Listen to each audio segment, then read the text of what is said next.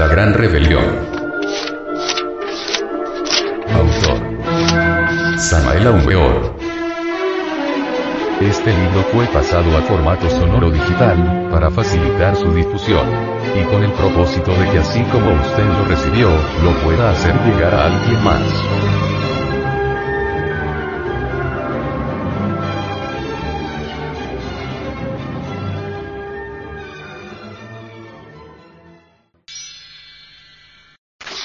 Capítulo 10. El yo psicológico. Esta cuestión del mí mismo, lo que yo soy, eso que piensa, siente y actúa, es algo que debemos autoexplorar para conocer profundamente. Existen por doquiera muy lindas teorías que atraen y fascinan. Empero de nada serviría todo eso si no nos conociésemos a sí mismos. Es fascinante estudiar astronomía o distraerse un poco leyendo obras serias, sin embargo, resulta irónico convertirse en un erudito y no saber nada sobre sí mismo, sobre el yo soy, sobre la humana personalidad que poseemos.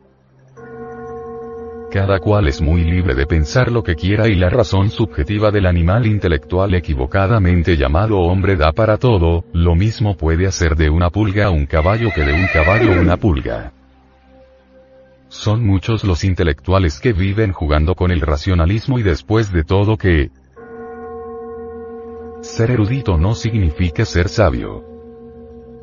Los ignorantes ilustrados abundan como la mala hierba y no solamente no saben sino, además, ni siquiera saben que no saben.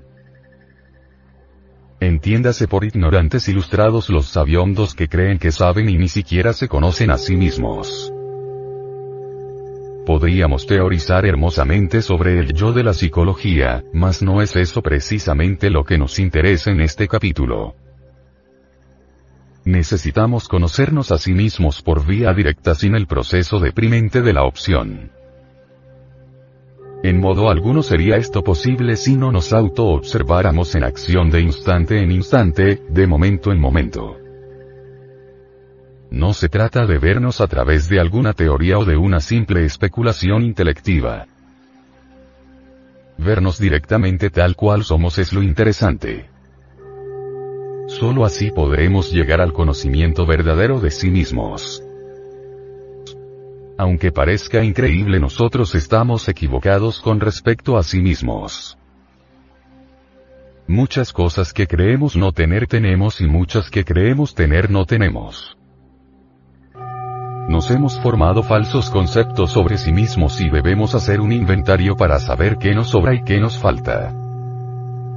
Suponemos que tenemos tales o cuales cualidades que en realidad no tenemos y muchas virtudes que poseemos ciertamente las ignoramos. Somos gente dormida, inconsciente y eso es lo grave. Desafortunadamente pensamos de sí mismos lo mejor y ni siquiera sospechamos que estamos dormidos.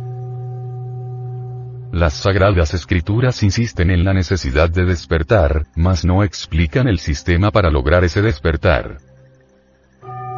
Lo peor del caso es que son muchos los que han leído las sagradas escrituras y ni siquiera entienden que están dormidos. Todo el mundo cree que se conoce a sí mismo y ni remotamente sospechan que existe la doctrina de los muchos. Realmente el yo psicológico de cada cual es múltiple, deviene siempre como muchos. Con esto queremos decir que tenemos muchos yoes y no uno solo como suponen siempre los ignorantes ilustrados. Negar la doctrina de los muchos es hacerse tonto a sí mismo, pues de hecho sería el colmo de los colmos ignorar las contradicciones íntimas de que cada uno de nosotros posee. Voy a leer un periódico, dice el yo del intelecto. Al diablo con tal lectura, exclama el yo del movimiento. Prefiero ir a dar un paseo en bicicleta. ¿Qué paseo ni qué pan caliente? grita un tercero en discordia. Prefiero comer, tengo hambre.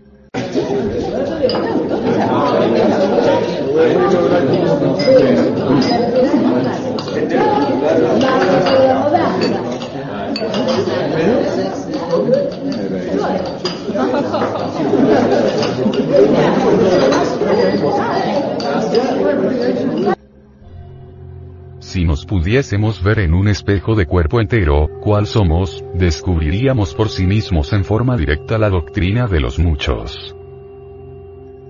La humana personalidad es tan solo una marioneta controlada por hilos invisibles. El yo que hoy jura amor eterno por la gnosis, es más tarde desplazado por otro yo que nada tiene que ver con el juramento. Entonces el sujeto se retira.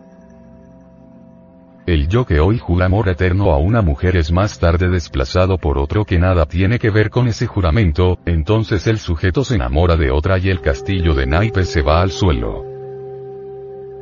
El animal intelectual equivocadamente llamado hombre es como una casa llena de mucha gente. No existe orden ni concordancia alguna entre los múltiples yoes, todos ellos riñen entre sí y se disputan la supremacía.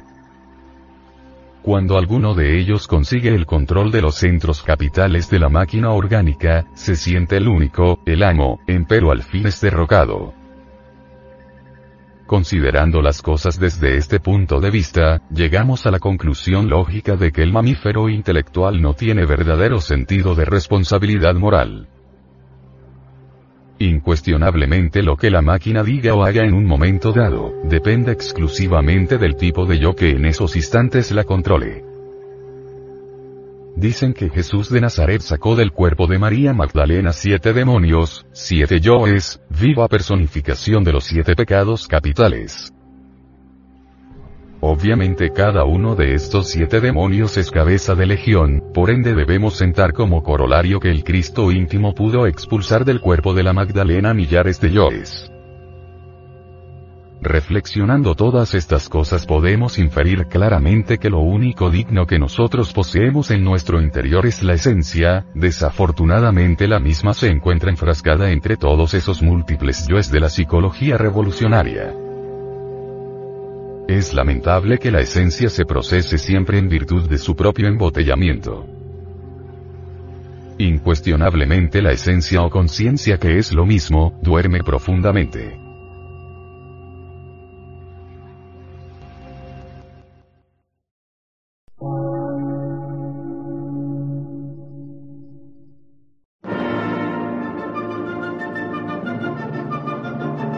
Emisora, gnóstica, transmundial. Por una nueva civilización y una nueva cultura, sobre la faz de la Tierra.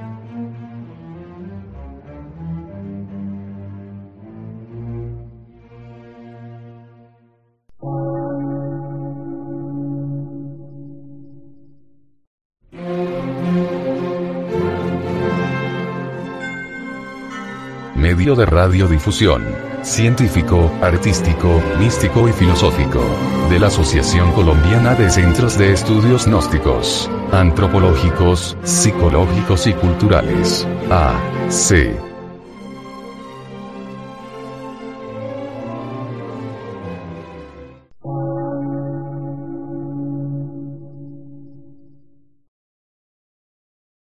Lectura en movimiento. Difusión sin fronteras.